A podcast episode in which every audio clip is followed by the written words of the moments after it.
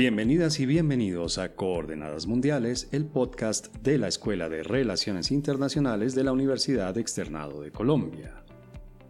No puedo creer las noticias de hoy. No puedo cerrar los ojos y hacer que desaparezca.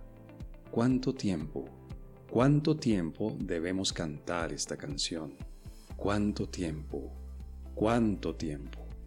Muchos de ustedes reconocerán en estas líneas la traducción del inicio de la canción Sunday Bloody Sunday del grupo U2, los irlandeses más famosos, después por supuesto de James Joyce. Esta, sin duda, una de las canciones más conocidas de U2 y que fue publicada en 1983, se refiere al llamado Domingo Sangriento, la masacre cometida en 1972 por soldados británicos en contra de un grupo de manifestantes norirlandeses.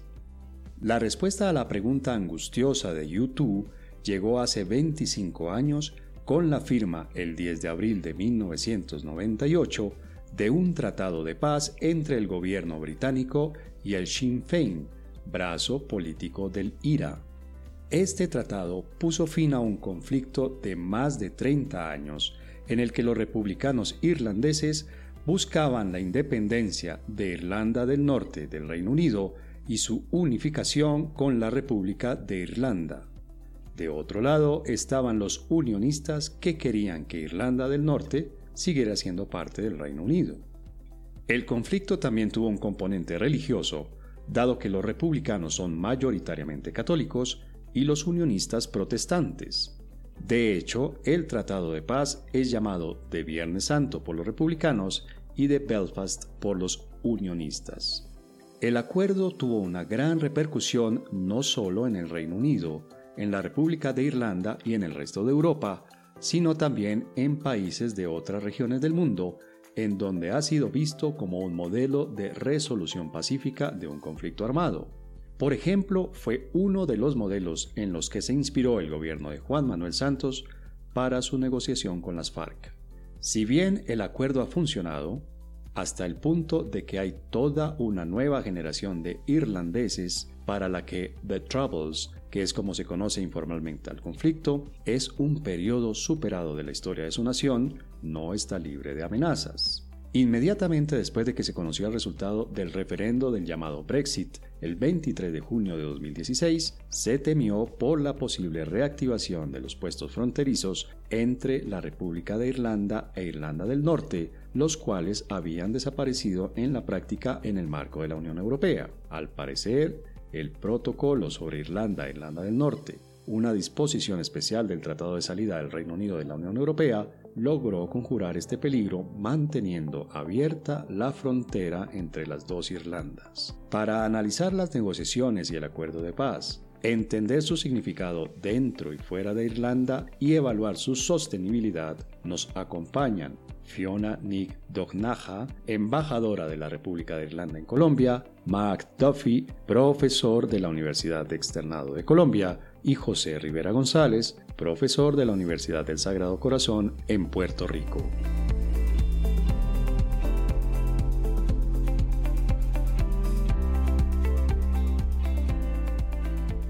Bueno, pues tenemos el gran, gran honor de tener aquí a la embajadora de Irlanda, la señora Fiona, si me permite, por favor, si me repite su apellido, porque es un poco... Es Fiona Nick un, un, apellido muy difícil para los colombianos. Para, sí, pues, para, para Nick Jonaja. Jonaja. Espero haberlo hecho relativamente bien. Y tenemos también a nuestro profesor de mucho tiempo y un colega muy, muy querido y muy cercano, Mark Toffy, que llevas aquí. ¿Cuántos años llevas en Colombia, Mark? Yo llevo 28 años en Colombia y 20 años en el externado. ¡Wow! Y desde eh, San Juan de Puerto Rico, tenemos al profesor José Rivera. José, gracias por, conectarte y por estar desde San Juan en esta conversación. absolutamente. Gracias, gracias a ti, Rafael, por invitarme. Es un placer estar aquí. Bueno, perdón, José, una, una, pequeña corrección. Yo soy César. Rafael fue la persona que te contactó. Yo soy César. Ah, César, discúlpeme. Discúlpeme, César. No, no, Pero bueno, igualmente, César, un placer estar aquí. Gracias, muchas gracias. Bien, eh, señora embajadora, entonces comencemos, em, empecemos a, a, tratar de contextualizar a las personas que nos escuchan. Hace 25 años se firmó un acuerdo de paz ¿cuál fue el conflicto al que ese acuerdo le puso fin? ¿Cuál fue el conflicto que se solucionó? Y vamos obviamente a, discutir un poco más adelante qué tanto se, se, solucionó en realidad. Pero ¿cuál fue el conflicto que se acabó con ese acuerdo de paz? Bueno, muchas gracias por este espacio para hablar sobre este tema muy importante para nosotros en esta semana muy importante. Este conflicto en el base eh, es, es, un conflicto de identidad nacional eh, entre los en Irlanda del Norte, que son británicos, eh, que quieren ser parte del Reino Unido, como el, eh, contexto presente en, Irlanda del Norte, y los lo que son irlandeses, y muchos de ellos quieren ser como parte de, Irlanda. No todos, pero un, parte bastante importante. Y también al otro lado comenzó lo que decimos los troubles, porque la minoría irlandesa estaban llamando para más inclusión política y también social y económico en, en, en los 60 particularmente. Y desafortunadamente comenzó como un protesta civil, pero eh, dentro de algunos meses eh, llevaron con una violencia que duró 30 años. 30 años de violencia. Sí, exacto. Hasta 1998, cuando tuvimos eh, la firma del acuerdo de paz de Viernes Santo. Este momento que estamos celebrando hoy como el, 25 años después de este momento importante. Mark, y tú como ciudadano irlandés, pues obviamente llevas mucho tiempo aquí, pero tuviste, digamos, que viviste parte de ese conflicto, sufriste parte de ese conflicto. ¿Cómo, cómo lo vivía un ciudadano irlandés allá? Pues yo, yo soy de Dublín, la capital de la República de Irlanda. Ah, no viví en carne propia el conflicto, pero obviamente durante los años 70, 80 escuché en las noticias todos los días noticias de Irlanda del Norte. Yo, como dije, vengo de Dublín, pero había en un momento en los años, creo que finales de los 70, una campaña del IRA, el Ejército Republicano Irlandés, una campaña de, atentados terroristas. Cuando, eh, cuando, hablamos de campañas son una serie de atentados terroristas. Claro, sí. Entonces, pues me acuerdo de esto, pero en sí, como ciudadano en, en el sur, en la República de Irlanda, no, no, no me afectó propiamente. Sí, escuchamos todos los días, pero no era una cosa día a día que nos afectó en, la República. Directamente no. No. Ok. Y José, ¿por qué, digamos, se dio en ese momento específico de la historia? ¿Por qué se dio esa negociación? ¿Qué llevó, digamos, a las partes? ¿Cuáles fueron las, em, las motivaciones que tuvieron las partes para negociar en ese momento específico? Sí, bueno, en, parte de lo que, de lo que motiva el conflicto, digo, perdón, de lo que motiva. El, esfuerzo por tratar de acabar el conflicto y, el proceso que, culminó con el acuerdo de Viernes Santo o el acuerdo de Belfast es precisamente la, naturaleza brutal del conflicto. Al, igual que el compañero Duffy, yo también crecí con distintos reportajes alrededor de lo que se daba, ¿no? Eh, em, obviamente todos, los problemas. Eh, la naturaleza del conflicto sectario eh, lo, lo, lo, escuchaba de, de, niño a través de las noticias, obviamente mediada, ¿verdad? Porque llamaban entonces a los miembros o militantes del ejército republicano irlandés terrorista, pero eh, evidentemente las noticias en este lado del mundo nunca matizaban y, y, y hablaban sobre el hecho de cómo, eh, por ejemplo, lo, los paramilitares unionistas también ejercían violencia con una ex extrema brutalidad y evidentemente también el Estado británico en la forma del ejército, cómo, cómo ellos también eh, eran responsables de no mantener la paz, sino mantener quizás una espiral, lo, lo que yo llamaría una espiral catastrófica de violencia. Así que luego de, esencialmente una generación, o podríamos decir que dos generaciones vivieron este, este, este conflicto, la fatiga entró y evidentemente eh, eh, el convencimiento o la convicción de que un lado u otro no iba a poner, poder ganar. Así que había que intentar quizás otra vía. Y aquí es entonces donde en el caso de Albert Reynolds y,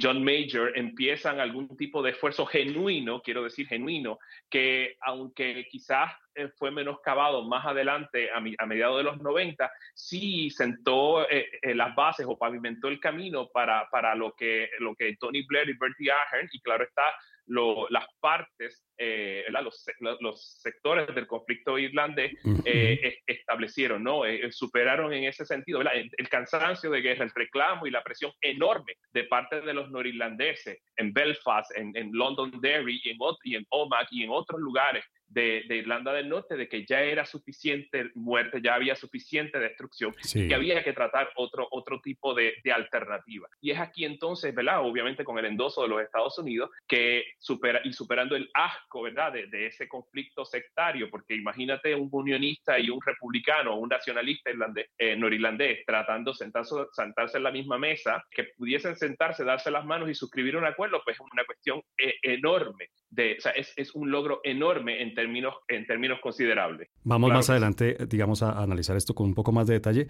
pero quisiera preguntarle a la señora embajadora, ¿usted concuerda con José, digamos, la, el incentivo que hubo principal fue agotamiento o sucedió algo que llevara a las partes a buscar en ese momento específico de la historia la negociación? Creo que reconocieron que, que la violencia no puede resultar en, en o, transformar los problemas fundamentales en Irlanda del Norte. Y creo que era algo que comprendieron dentro de la IRA, por ejemplo, y al otro lado que los gobiernos reconocieron que no era posible tener una respuesta de seguridad para tratar con los raíces del conflicto, sí con los síntomas de la violencia, pero no con las raíces, y que era importante trabajar juntos en este momento por parte de los dos gobiernos, pero también dentro de liderazgo político dentro de Irlanda del Norte también reconocieron la, importancia de tratar de buscar otras formas de, llegar a un acuerdo. Y, eh, comenzaron realmente creo en, al fin de los ochentas y, y, en los noventas comenzaron con este proceso. Y cuando llegaron Bertie Ahern y eh, Tony Blair al mismo tiempo en, en eh, llegaron a poder en los dos países casi al mismo tiempo entre dos, dos meses que era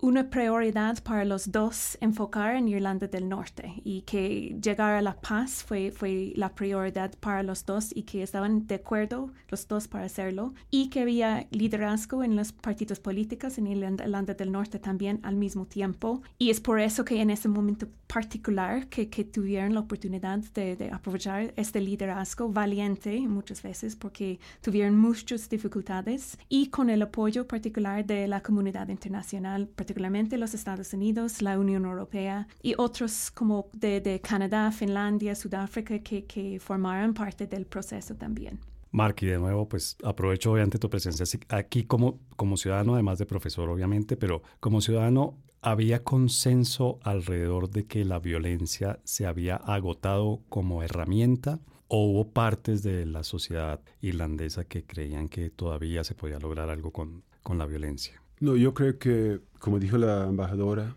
que la violencia no, no realmente no fue una opción. Si fueron como 30 años peleando y asesinatos que la gente se agotó de todo esto. Y yo creo que sí, era el momento de tener todas las partes en, las mesas, en la mesa para negociar un, un conflicto, negociar, una negociación al conflicto. Pero sí, fue cansancio total de tantos años de violencia. Obviamente mi pregunta la hago como colombiano de, de haber eh, tenido la experiencia de una negociación de paz hace, hace unos años. Bueno, lo firmamos hace seis años, pero vimos todo el proceso, comenzó hace más de diez años.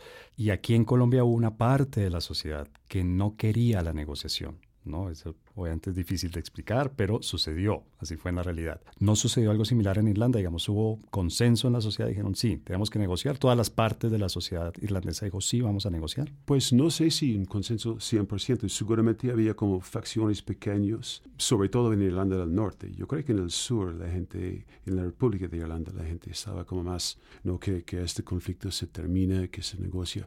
Pero sí, probablemente había algunos grupos uh, por ambos lados, pero más bien en Irlanda del Norte y en Ulster. De pronto no querían negociar. José, y del otro lado, quiero decir, del Reino Unido, ¿hubo también esta aceptación generalizada de las negociaciones o hubo alguna parte de, de, de los actores del Reino Unido que dijeron, no, no vamos a negociar y esto puede poner incluso en peligro al Reino Unido, o sea, la unión del reino? Claro, como, como bien dijiste hace un momento, César, había gente, eh, eh, era en, los ambientes de, de, conflicto de alta intensidad, siempre va a haber gente que eh, su desarraigo, su amargura no le va a permitir ver más allá de esa, de, esa, de, esa ira o de ese odio hacia la otra facción. Y obviamente va a estar renuente a, negociar o va a tener una renuencia, o sea, o va a imponer em, condiciones altas para tratar de hacer colapsar algún tipo de, intercambio o de, o, de, o de negociación. Pero sí, cierta ciertamente dentro de la clase política británica había un clima de favorabilidad a tratar de pasar la página del, conflicto. Y yo creo que la,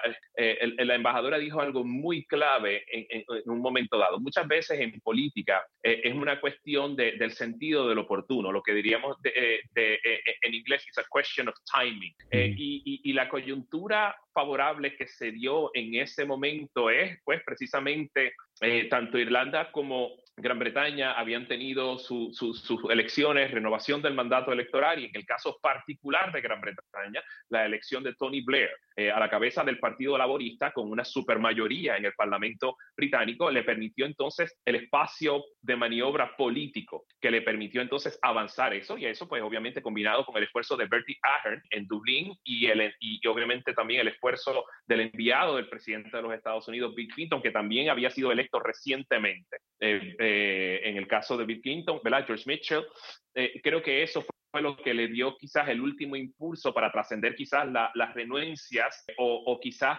eh, las renuncias de algunas partes e incluso prescindir de estas partes, porque recuerdo, ¿verdad?, que el Ulster Unionist Party y, David Trimble era la persona que estaba sentándose con el IRA, bueno, con, con el SDLP primero y John Hume, y luego con el IRA, cuando luego, ¿verdad?, la presión de que los incluyeran en las negociaciones, pero el Democratic Unionist Party simple y sencillamente se retiró de las negociaciones porque precisamente dentro de su renuencia y dentro de su mezquindad política, simple y sencillamente no, no deseaban seguir con estas negociaciones porque no podían admitir que el, que el Irish Republican Army, o en este caso Sinn Féin, pudiese eh, sentarse en la, en, la, mesa de las negociaciones. Así que yo creo que fue em, em, en parte, ¿verdad?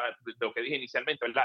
fatiga cansancio, una presión política enorme de parte de distintos sectores de Irlanda del Norte y claro está una coincidencia importante y feliz en términos de coyuntura de gobiernos recién electos que utilizaron todo el peso político en ese momento para poder entonces mover hacia adelante esas negociaciones que, que terminaron en el acuerdo de paz. Embajadora, y una vez iniciadas las negociaciones, ¿cuáles fueron los aspectos más difíciles en la negociación? Creo que había algunas cosas diferentes. Por supuesto, el tema de desmantelamiento fue muy difícil para, para muchos, para llegar al punto que, que, pueden aceptar, por ejemplo, la necesidad de desmantelamiento. Por un lado, eh, los, unionistas querían que esto era algo que van a decidir y comprometer antes de comenzar con las negociaciones, pero por al otro lado, por, particularmente para Sinn Féin y, hablando como por parte de, de, la IRA, que no quieren como derrotar, ¿no? que este es algo que están negociando este proceso y que desmantelamiento debe llegar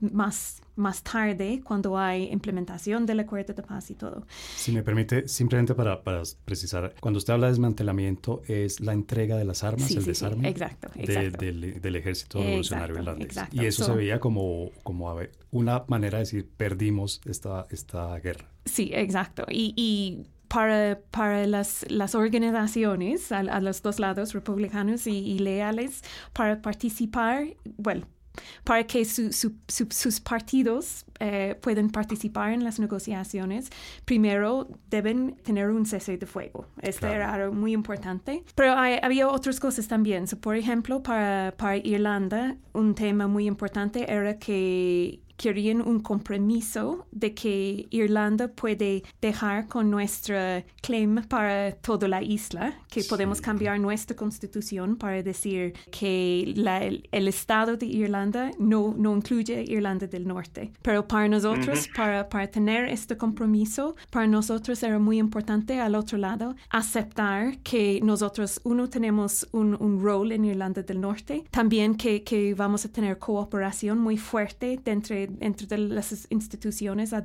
los dos lados. Y también que haya el reconocimiento de que los irlandeses en Irlanda pueden participar en el proceso político, que pueden reconocerse como irlandeses y británicos o ambos. Y también que en el futuro que van a tener un proceso en Irlanda del Norte y en Irlanda para decidir como autodenominación sobre el futuro y las aspiraciones por el lugar de Irlanda del Norte como parte del Reino Unido o Irlanda con consentimiento de los dos comunidades también. Eh, había muchos temas muy, muy difíciles, creo.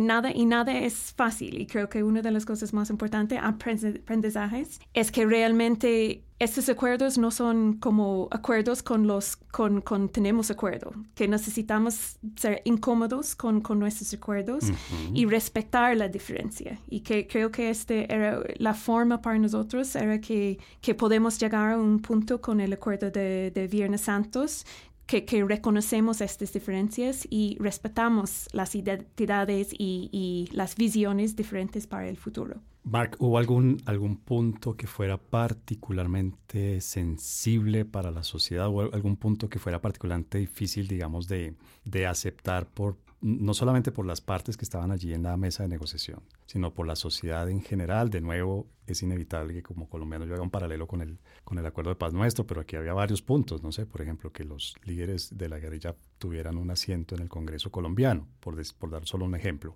¿Hubo algún punto que fuera particularmente difícil, no solo en la mesa de negociación, sino una vez acordado en la mesa, que la gente, que la sociedad irlandesa lo aceptara? Yo creo que posiblemente uno de los puntos más difíciles de aceptar fue la liberación de los prisioneros, uh, tanto paramilitares uh, loyalistas, leales a la corona británica y los uh, del ejército republicano irlandés. Yo creo que eso fue, me acuerdo, um, que eso generó debate en el momento, uh, tanto en el sur que en, en, en, el norte de Irlanda. Posiblemente eso fue, yo creo, seguramente había otros puntos, pero el hecho de que gente que cometió tantos crímenes atrocidades, sí, que fueron dejados libres, eso fue un punto muy, muy, pues, muy importante. ¿Y cómo se logró que la gente lo aceptara? Es decir, ¿la gente lo aceptó porque estaba obligado a aceptarlo o mm. hubo algún proceso de sensibilización? O No, honestamente no sé, de pronto la sí, no, sí, era uno de los puntos más difíciles para la sociedad en, Irlanda del Norte, en Irlanda y en el Reino Unido, porque eran, cometieron como crímenes grandes, asesinaron muchos secuestros, otros tipos de, de, de cosas. Y creo que ese era como uno de los costos de la paz, para, para pensar en un futuro de la paz que necesitamos pensar en cómo vamos a tratar con, con la sociedad. Y, y, no hay respuesta fácil en este. Y creo que en, en, el caso de Irlanda del acuerdo de Viernes Santos, salieron de, del cárcel después de dos años con licencia. Es, bastante corto, pero lo que era muy importante es que el, el número de personas de estos presos que como cancelaron este, este proceso era muy, muy, muy pequeño, como menos de 20 personas. Y creo que eso era muy importante para mostrar que eso era muy difícil pero al mismo tiempo que, que era una muestra que, que, que tuvieron compromiso con el proceso de paz. José, no sé si en Puerto Rico se usa también la expresión tragarse un sapo, no sé, horrible expresión. Yo sé, embajadora, ya voy a explicarla, pero es horrible expresión. No sé si ustedes la utilizan allá en Puerto Rico, José. No, no, no, no la utilizamos, pero, pero entendemos la, la, naturaleza de, la frase. Si me permites, y, obviamente con todo respeto, señora embajadora, trato de explicarlo, es la expresión y se utilizó muchas veces durante la negociación de paz aquí en Colombia, y es este tipo de, de cosas horribles que uno tiene que aceptar a cambio de, de algo, ¿no? A cambio de un objetivo. ¿Cuál dirías tú, José, que fue el sapo más grande que tuvieron que, tragarse los británicos, el otro lado de la mesa de negociación. Claro, em, eh, bueno, de nuevo, es, es la, el, trago amargo la medicina amarga que, que se tuvo que, que, que tomar. Bueno, eh, varias cosas. Eh, y, esencialmente lo, que voy a decir es es, una repetición o repetir lo que dijo eh, la, la, señora embajadora y, y, el compañero colega eh, Duffy. Em, esencialmente, varios puntos fueron tragos amargos. Y déjeme empezar entonces con lo que, lo que dijo el colega Duffy hace un momento. Em, el, el, hecho de, de, liberar prisioneros de un lado o del otro, ¿verdad? Del lado republicano o nacionalista y, y del lado unionista, eh, fue un, trago amargo. Muchas de estas personas cometieron atrocidades durante los ¿verdad? Durante el trouble. Eh, y muchos de ellos podrían, fueron eh, denominados como carniceros, monstruos. Y de pronto recuerdo vivamente, ¿verdad? En, el proceso de liberar a estos prisioneros, recuerdo uno bien particular, un prisionero eh, unionista, ¿verdad? No sé si era del Ulster Defense Association o del UBS, el Ulster Volunteer Force. Me acuerdo que era un hombre tosco, grande,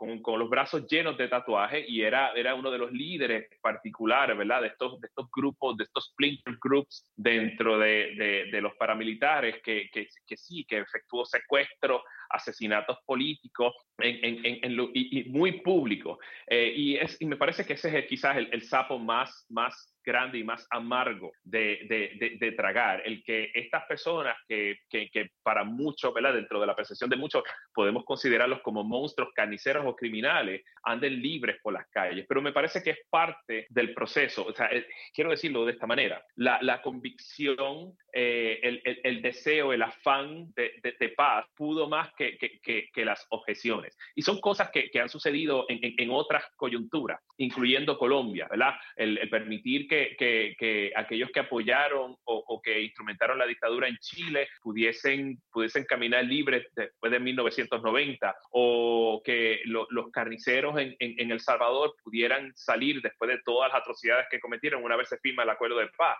O, por ejemplo, este, eh, miembros y militares del gobierno supremacista blanco en Sudáfrica pudieran, estar, pudieran vivir el resto de su vida en paz, en aras de traer consigo algún tipo de, de, de de, procesos que permitiera pasar la página, ¿verdad? La página, el capítulo amargo de, la, de las violencias en esta sociedad. Y eso incluía eh, Irlanda del Norte. Eh, tuvimos que, eh, tuvieron que tragarse ese, ese, sapo porque, de nuevo, la, la voluntad y la convicción y el deseo de la paz era más fuerte que cualquiera de estos detalles que si bien cierto eh, eran amargos, eran necesarios para poder en ese sentido pasar la página. No sé si me expliqué bien. Sí, sí, sí, fue muy claro. Ya con esa explicación, entonces les propongo que demos un pequeño salto, no de sapo sino de rana, y vamos al segundo segmento de este episodio.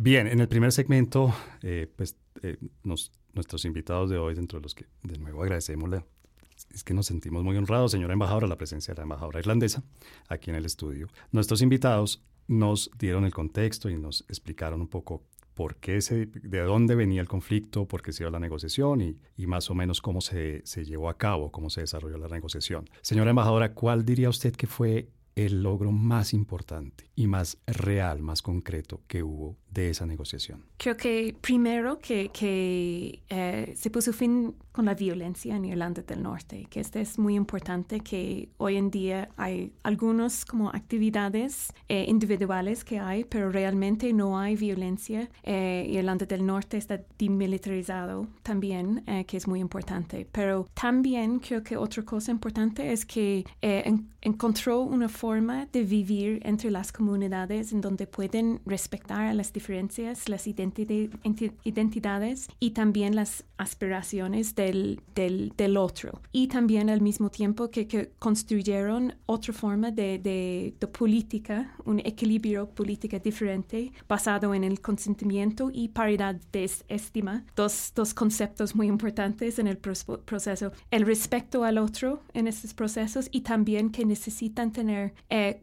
compromiso de las dos comunidades para hacer decisiones eh, importantes. Creo que esto es importante porque realmente lo que entendemos es que un proceso de paz no es solo dejar con la violencia, pero también tratar con las raíces, las causas del conflicto y que creo que eso era muy importante. Y por supuesto necesitamos mucho más trabajo en todo este para promover la reconciliación, que este es algo que, que necesitamos más tiempo para asegurar que tenemos esta paz verdadera de largo tiempo en, en Irlanda del Norte. Ahora 25 años son prácticamente una generación, es decir, ya hay, ya hay muchos irlandeses e irlandesas que ven esto como un asunto de historia pasada, historia superada, si es algo que ya, que ya no es, digamos, que se ve como algo ya pasado, en la historia, escrito en los libros de historia, pero que ya no toca la vida cotidiana de la gente. Sí, creo que los jóvenes tienen un, una perspectiva muy diferente eh, y que quieren vivir eh, y tratar con cosas más como cotidianas eh, y, y, no quieren volver a, a, al pasado. Pero siempre también creo que es importante recordar que, que algunas de las causas también necesitan más, más tiempo para hacer y, construir esta reconciliación. Y creo que eso es muy importante para, para que cuidamos el acuerdo de paz, la implementación y, inversiones de, de, los dos gobiernos, del Reino Unido y, y nosotros, pero también a nivel política y, y también al nivel de, de, la sociedad civil en Irlanda del Norte. Por supuesto. Y Mark, eh, sobre esto, digamos, de nuevo, para utilizar este paralelo que venía utilizando del conflicto colombiano en la negociación del, que hubo con las FARC. En el conflicto y en la negociación se da una negociación entre colombianos, colombianos de un lado, colombianos del otro. En Irlanda, esa división que nos menciona la embajadora que se superó, fue una división entre los unionistas y los republicanos, fue una división como se suele pensar, que me parece que eso es un lugar común, entre católicos y protestantes. ¿Cuál fue esa división y qué tanto dirías tú que realmente se ha superado esa división? Primero quería retomar una,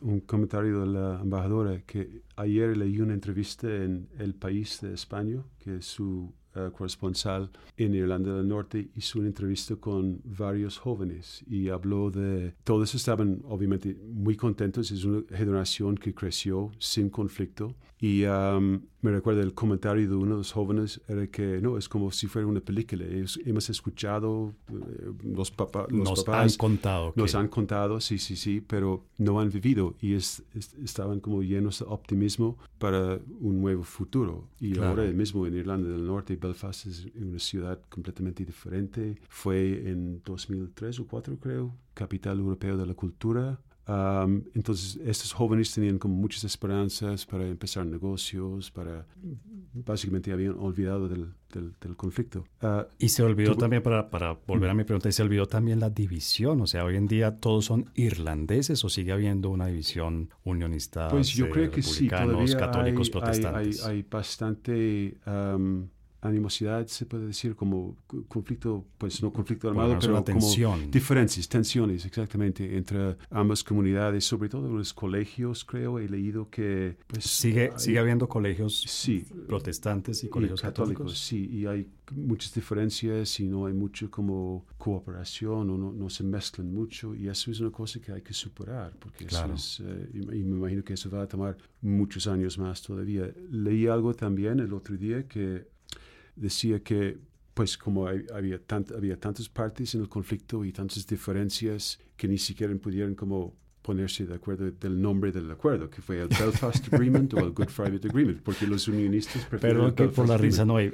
Una opción es Belfast Agreement mm. y la otra eh, pues el Good Friday Agreement, oh, pero que los, la parte católica quisiera Good Friday. pues por el día, obviamente, pero coincida más con las creencias que la, de la parte católica, pero los unionistas preferirían como Belfast Agreement. bueno, no sé esos detalles, pero finalmente son detalles importantes, ¿no? Los seres mm, humanos mm. finalmente le hacemos mucho, le damos mucha atención a los símbolos. Sí, pero sí, es, es la verdad que todavía las, las, los colegios todavía son separados muchas veces, pero al mismo tiempo, uno de las cosas que hicimos en Irlanda y en el Reino Unido y también con, con, fondos con la Unión Europea es hacer muchos proyectos para promover la reconciliación y al nivel más básico eso es organizar eventos, actividades y todo para que los jóvenes y otros tienen la oportunidad de, de tener reuniones, de participar en, en deportes juntos, en, cosas culturales también para promover esta interacción para que no lleguen a 18 años cuando van a oh. la universidad por primera vez encontrar a alguien al otro lado.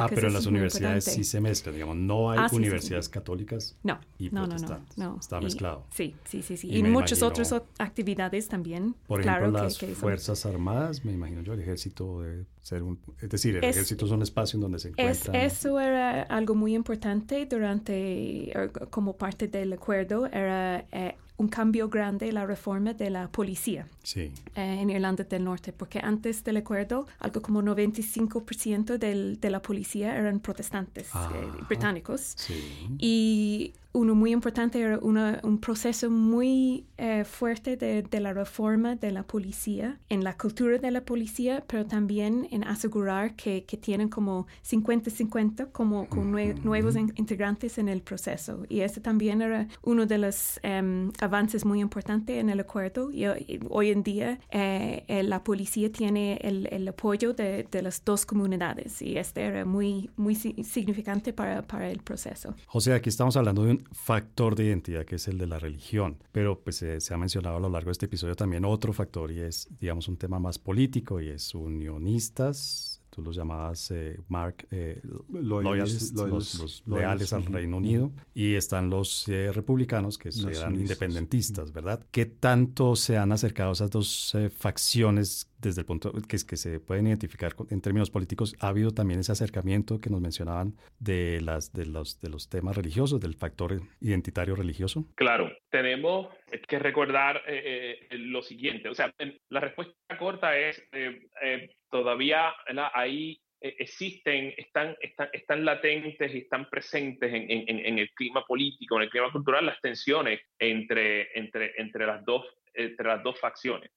tenemos que recordar que, que, que el, la paz eh, no viene automáticamente una vez se firma el, tratado. Hay que construirla, hay que, hay que montarla y, y, envolverse en ella todos los días. En el caso de Irlanda del Norte han pasado 25 años eh, en donde las violencias se han, ido a, se han ido a un mínimo, pero la sociedad sigue siendo sumamente segregada. Tenemos que, recordar que existe todavía dentro de las facciones políticas enorme intransigencia, tanto así que no hay un gobierno en funciones en Irlanda del Norte. O sea, Stormont está cerrado, la Asamblea de Irlanda del Norte no se está reuniendo. Y me parece que en parte es porque simple y sencillamente los miembros del Partido Unionista Democrático, del DUP, que es como que un poquito más recalcitrante, más renuente, eh, simple y sencillamente no, no, no acepta sentarse en, en, un acuerdo consociacional con Sinn Féin, que es el partido más votado en este momento en, en, Irlanda del Norte. O sea, Irlanda del Norte está siendo gobernada directamente desde Londres a través de su secretario, ¿verdad? Por, por, Irlanda del Norte. Em, dicho esto, pues obviamente eh, el, el hecho de de que las violencias se han reducido un mínimo y de que hay toda una generación que no conoció la precariedad y las violencias de, los troubles, eh, me parece que es un factor importante e importantísimo. Aparte de eso, evidentemente, los nexos económicos y comerciales que se pusieron en peligro, los nexos económicos y comerciales entre Irlanda del Norte y la República de Irlanda, pues fueron instrumentales en, en, en, en ese pasar la página ¿verdad? traumática em, y crear esos nexos de interdependencia compleja entre, entre las dos unidades, entre Irlanda del Norte y la República de Irlanda. Em, interdependencia que se puso en peligro una vez empieza eh, eh, a implementarse el Brexit. Sí, José, precisamente, perdóname que te interrumpa, pero precisamente de eso vamos a hablar justo a continuación, inmediatamente después eh, en, este, en, este. Pues entonces ahí está, ahí está el detalle, ¿no? Queda mucho por hacer, pero ciertamente, ¿verdad? El, el beneplácito de todo esto es quizás la, la, la, ausencia de violencia y el hecho de que hay toda una generación que preferiría que esto, que esto continuara así, así que hay bastante trabajo por hacer. Y quizás eh, si hay algún tipo de, de, de, paz permanente, si la podemos llamar así, porque lo que existe es una paz precaria, eh, serán las nuevas generaciones las que las construirán y la articularán. Y habrá que esperar a que estas generaciones eh, renuentes desaparezcan para que entonces se pueda quizás formular algún tipo de, de proceso, convicción o arreglo que, que pueda crear una paz mucho más duradera y genuina en, en Irlanda del Norte. Embajadora, José nos hacía un pequeño spoiler, porque precisamente el tema que, venimos a tratar en esta parte del episodio es Brexit.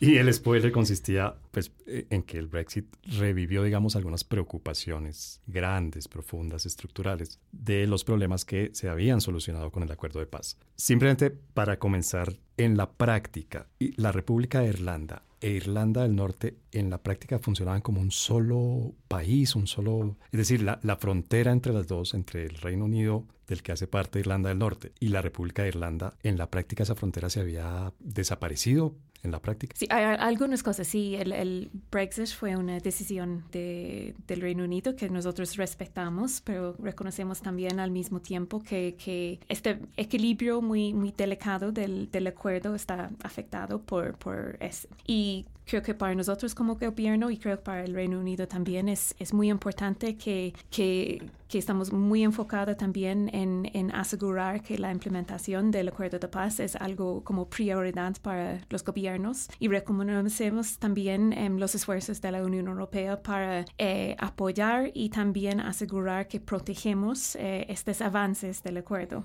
Esa, esa, con todo respeto, es una respuesta muy de embajadora. ¿Qué fue?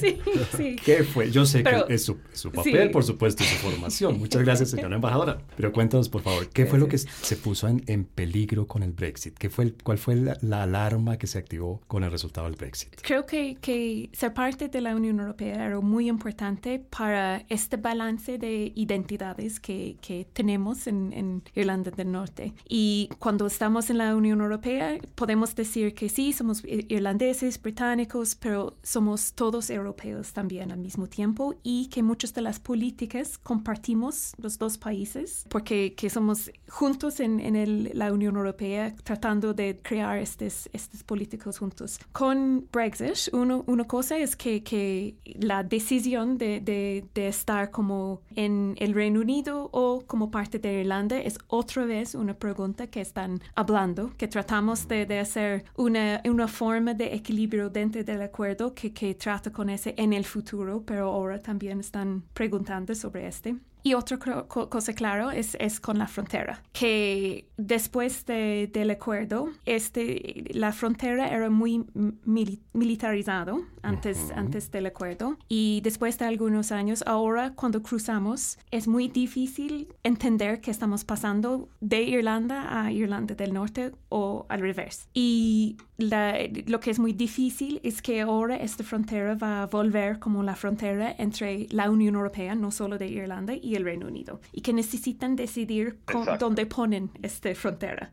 O sea, los, los puestos fronterizos, los físicos, los puestos fronterizos. Exacto. Y, y, para nosotros, claro, queremos preservar este falta de, de, frontera físico entre los dos lugares porque necesitamos poner eh, trámites, por ejemplo, entre los dos países para asegurar, por ejemplo, en términos de comercios y, y, todo, que, que, hacemos estos trámites en algún lugar. Lo que era como el, el acuerdo en el protocolo de Irlanda del Norte era que este, es, realmente esta frontera va a estar entre la isla de Irlanda y el Reino Unido y en Irlanda del Norte que van a tener eh, como ventajas de estar no solo en el Reino Unido, pero también que pueden continuar como parte del mercado de la Unión Europea. Pero este realmente afectó el, el, comercio entre Gran Bretaña y Irlanda del Norte y por eso fue inaceptable para el DUP. Y eso realmente es lo que, que tenemos como ahora, como, como la complejidad. Pero hace algunas semanas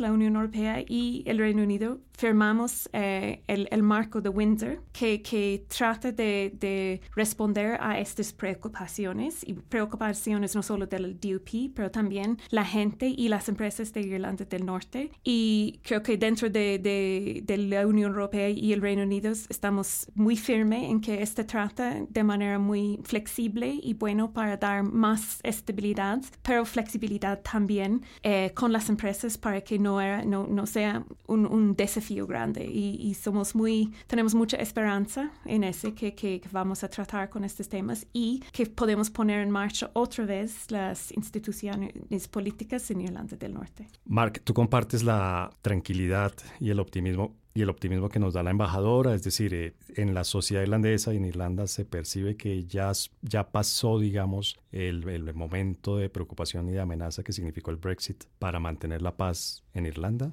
Sí, yo creo que sí, yo creo que sí, hay, optimismo y uh, justo fue hace algunos días que leí por primera vez sobre el, marca de Windsor y yo creo que um, sí, pues obviamente hay que superar los obstáculos y eh, creo que sí hay optimismo, pues sobre todo por la parte de la Europa, Unión Europea, pero yo creo que sí, con, con tiempo creo que puede ser como un optimismo en relación con, con el post-Brexit. O sea, el Brexit ya no es una amenaza para él. No creo, no creo, no, no, no creo. Pero sí lo fue, José, en la práctica sí lo fue realmente, o tal vez fue una exageración un poco mediática, o no sé cómo llamarla, de, de que con el Brexit no, se iba yo, a poner bueno, en peligro el acuerdo. Sí, mira, yo, yo, yo puedo compartir el, el, el optimismo eh, de, de, de, lo que, de, de, las soluciones que se, se produjeron a partir del Brexit, más no la tranquilidad. Me parece que, que, que, el, que el, lo que se hizo en Stormont eh, provee una solución,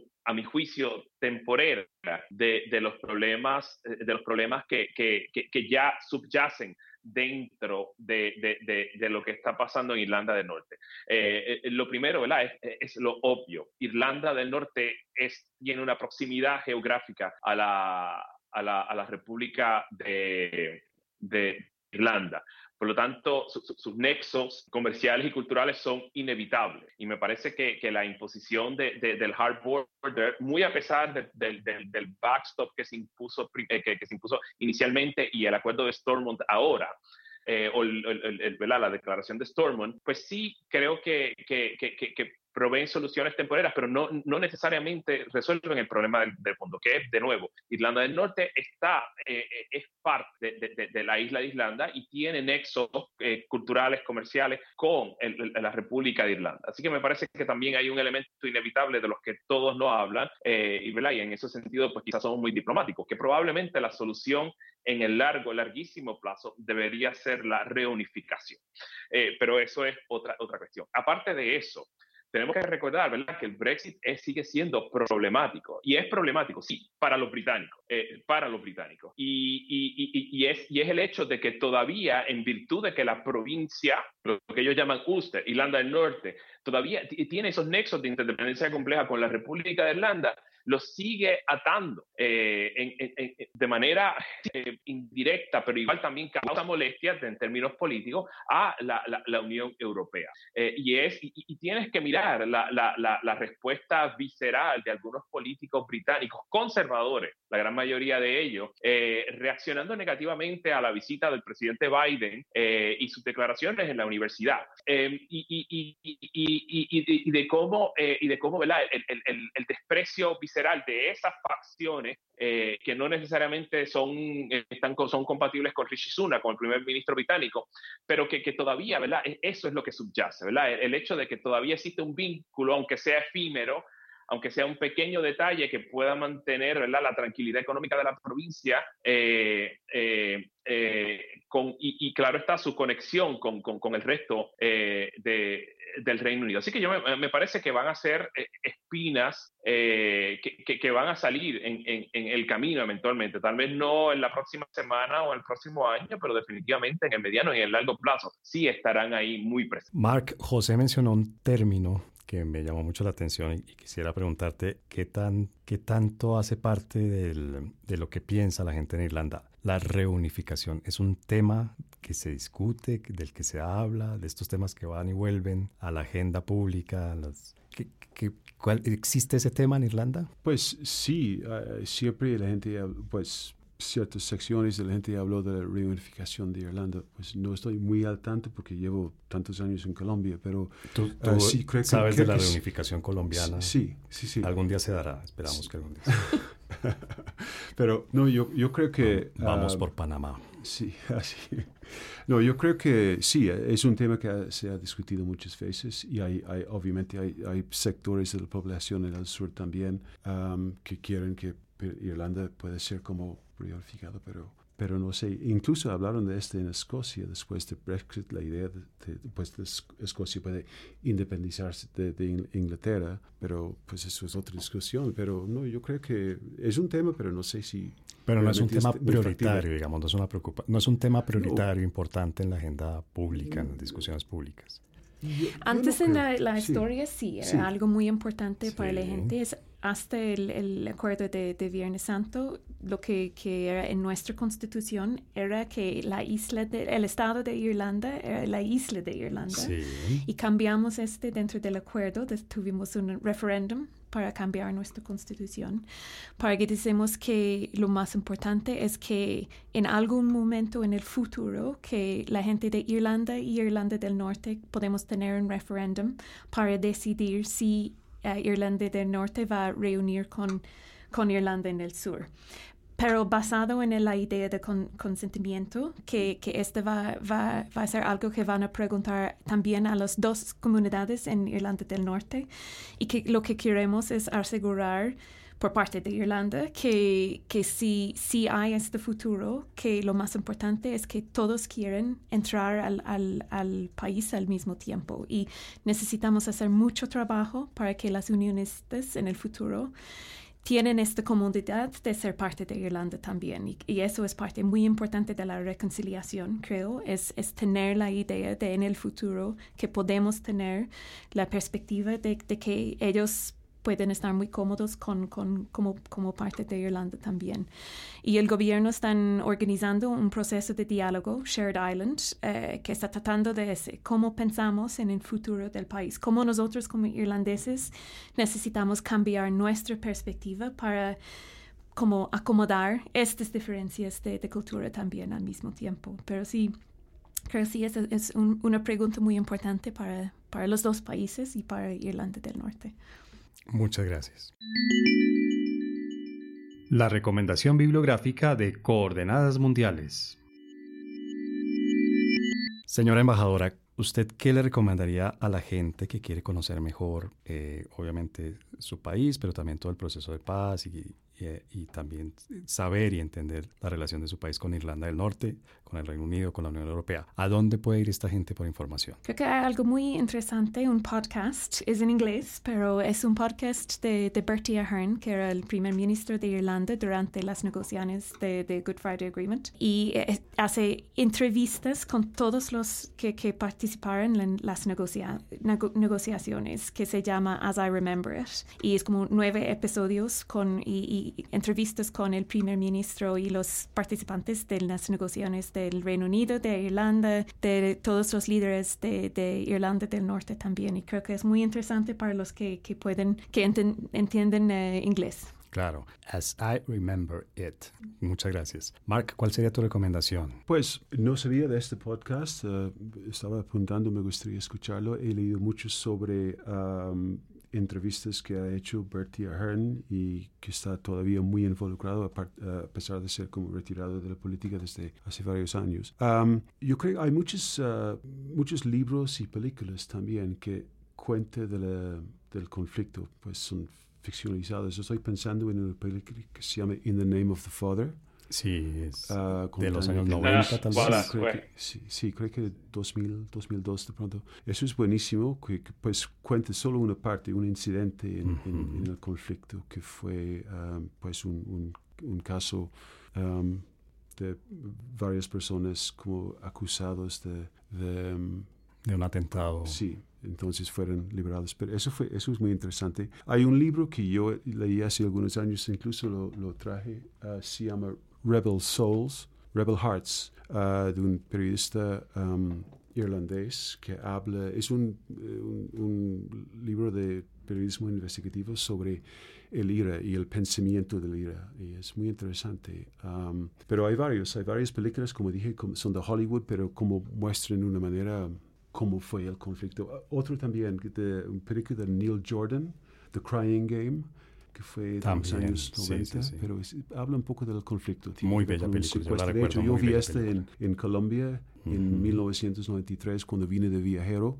No entendí muy bien el español en el momento, lo vi en un cine club y um, escuché después de la película gente hablando, comparando lo que vieron en la película con lo que estaba sucediendo en Colombia en el momento, pero desafortunadamente no tenía el español para entender toda la conversación, pero es muy interesante, muy buena la. Muy bien, hoy sí lo tienes ya, y, hoy, y hoy lo enriqueciste, ya sabes el, significado de la expresión, tragarse un sapo. José, ¿cuál sería tu recomendación? Eh, eh, es interesante que, que, que que el compañero Duffy haya, haya dicho eh, el, el, el, film In the Name of the Father de Jim Sheridan, porque recuerdo haberlo visto, no, me acuerdo, creo que salió, eh, no estoy seguro si en el 95, 94, 95, no estoy seguro, eh, pero ese fue mi primer contacto. Eh.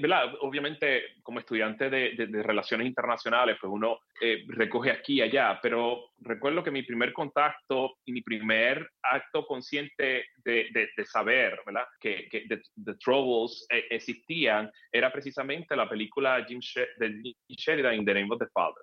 Entendiendo, obviamente, que, muchas la, la, de, las películas y lo que se produce en Hollywood y en otros en otras producciones fílmicas, pues puede ser una ficcionalización y que se puede dar un poco de licencia creativa o poética, pues me parece que esa, esa, esa eh, recomendación a mí me, me, me sienta bien. Em, y obviamente el haber tenido acceso a, a, múltiples fuentes, la que me viene a la mente eh, en este momento es el libro de Pat Coogan, The Troubles, que fue quizás mi, mi introducción a, al, al, al, problema que sucedía en Irlanda del Norte, de entenderlo, de, de, de, de contextualizarlo y de entender cuáles eran, cuáles eran las partes que estaban, estaban envueltas. Aparte de eso, pues obviamente toda la, la, consulta con las, eh, las distintas fuentes, eh, desde la BBC, RTE y obviamente los trabajos académicos que se hicieron a partir de, del fenómeno. Eh, pero nada, estoy aquí apuntando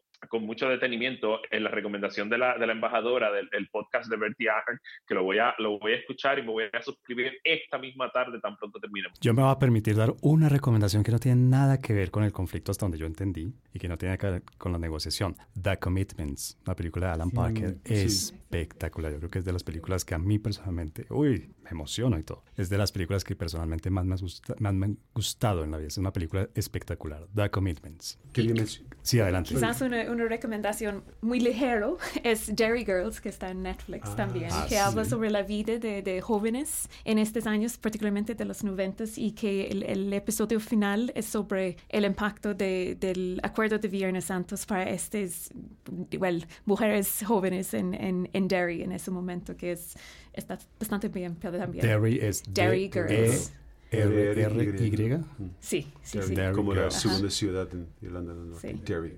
Y iba a decir uno más, uh, se me escapó el nombre del libro, libro de David McKittrick, el periodista del diario inglés The Independent, que cubrió Irlanda del Norte durante como dos décadas, uh, pero se me olvidó, se me escapa el nombre. Lo voy a... Nos lo debes, lo vamos a publicar para que la gente sepa, lo vamos a publicar en, en, este episodio del podcast. También lo publicamos como una entrada de blog. Ahí en la entrada de blog pueden encontrar estas mm. recomendaciones y, por supuesto, en las redes sociales de la Escuela de Relaciones Internacionales del Externado. Muchas gracias por sus recomendaciones.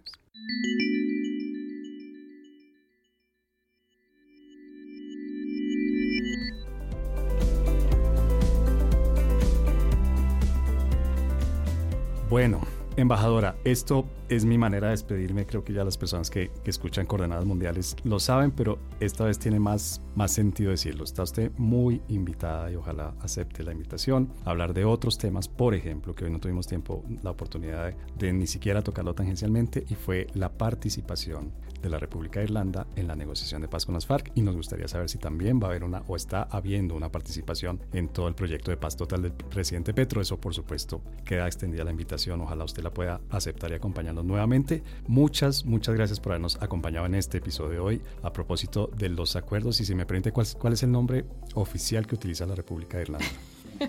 Bueno, muchas gracias por este espacio para hablar sobre el aniversario del Acuerdo de Viernes Santo que nosotros usamos. Acuerdo de Viernes Santo. Sí, sí. sí, muchas gracias de verdad por haber venido hasta acá, hasta nuestros estudios y acompañado. Mark Toffy, muchas gracias, muchas gracias. Gracias por, por haber aceptado además unas preguntas que, que, te hacía obviamente como ciudadano irlandés, pero también como, como profesor universitario y como periodista. Y José Rivera, gracias por acompañarnos desde San Juan de Puerto Rico y habernos dado también tus, tus aportes y tu visión sobre este tema tan importante y tan actual, 25 años después, sigue siendo un tema muy, muy actual. Claro que sí, gracias a ustedes.